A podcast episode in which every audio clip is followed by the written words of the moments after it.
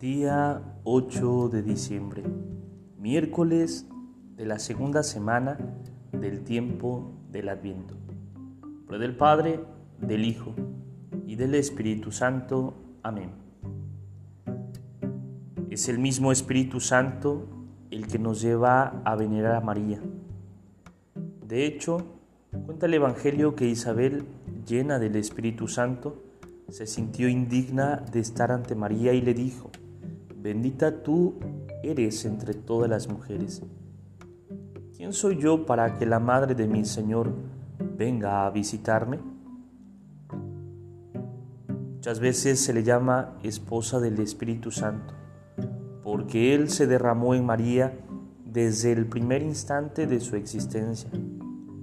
La fecundó misteriosamente para que engendrara a Jesús.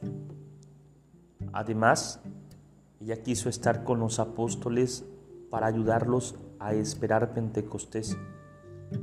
Y toda su existencia fue una delicada y madura docilidad a los impulsos del Espíritu de amor.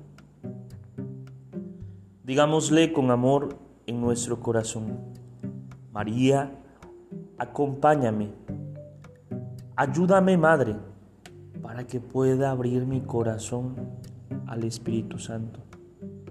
Enséñame a invocarlo, a desearlo, a esperarlo, para que también en mi vida, en mi familia y en mi barrio haya un nuevo Pentecostés.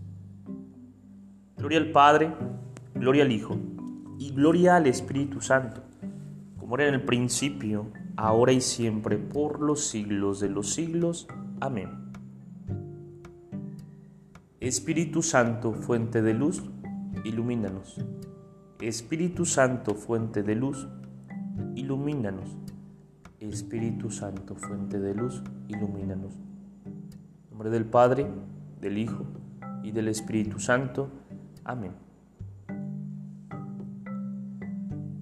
Te saluda el diácono Edgar Asobat Campos de la parroquia de San Juan Bautista en Cuitláhuac de la diócesis de Córdoba, Veracruz. Saludos y bendiciones a todos ustedes.